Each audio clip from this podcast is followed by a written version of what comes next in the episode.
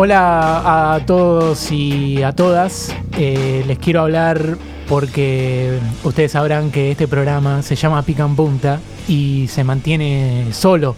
Eh, hay que pagar la radio y cada uno tiene que aportar su porción de efectivo para mantener esta vara del humor tan alta. Y a nosotros los que nos gustaría es que ustedes acá por cafecito o por donde puedan nos puedan pasar guita.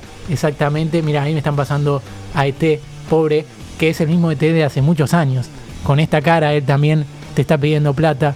Más que nada para que nos ayudes a pagar la radio o para que Juli no tenga que venir más a los programas de los viernes descalzos. Explica que, explica que no joda porque la gente debe pensar, ah, qué, qué Sí, buena sí. joda. Ah, qué buen sketch. No, no es joda. Si ustedes escanean este código QR que está apareciendo en pantalla en este momento, no, es con la otra mano, Aus.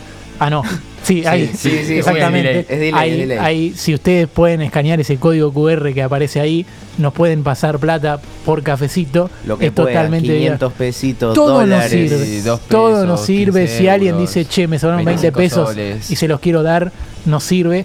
Y también para que Mauro pueda venir con otra gorra, porque le queremos decir que Mauro tiene una gorra sola. Sí. Por lo general se la pinta. Claro. Él, eh, Lorena hace un muy buen trabajo de costura y por eso no, no tenemos plata. Así que este es el mensaje de Pica en Punta.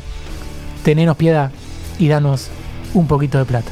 Muchas gracias. Mi nombre es Agustín Galuso y me estoy arruinando la carrera por ustedes.